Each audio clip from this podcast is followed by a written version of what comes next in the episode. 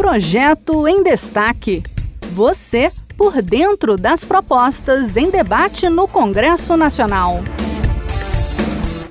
A disseminação de fake news vem sendo discutida no mundo todo. Notícias falsas já se mostraram capazes de mudar cenários eleitorais e afetar a política. Mas a prática tem impacto negativo também na saúde das pessoas, e isso ficou claro na pandemia. Fake news sobre vacinas podem dificultar a imunização da população. Um projeto apresentado no Senado criminaliza a divulgação de informações falsas sobre a vacinação. Quem nos traz os detalhes é Manuela Moura, da Rádio Senado. A proposta do senador Jorge Cajuru, do Podemos de Goiás, tipifica como crime a conduta de divulgar ou propalar, por qualquer meio ou forma, informações falsas sobre vacinas.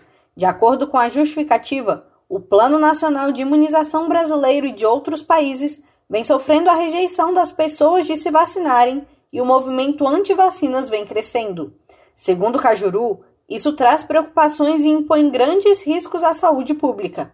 Por isso, o senador acredita que o poder público deve atuar de forma enérgica para coibir a disseminação de falsas informações sobre as vacinas. Espero, sinceramente, que com a aprovação do projeto, o Brasil retome o patamar de anos anteriores em que as campanhas de vacinação eram plenas de sucesso.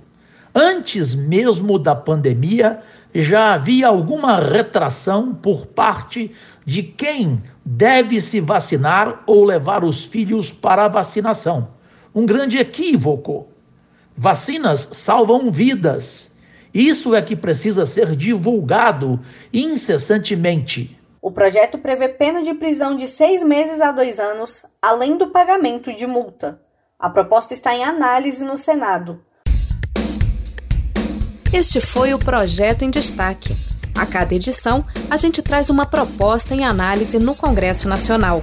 Você pode acompanhar o andamento desses projetos e opinar sobre eles em senado.leg.br barra e cidadania.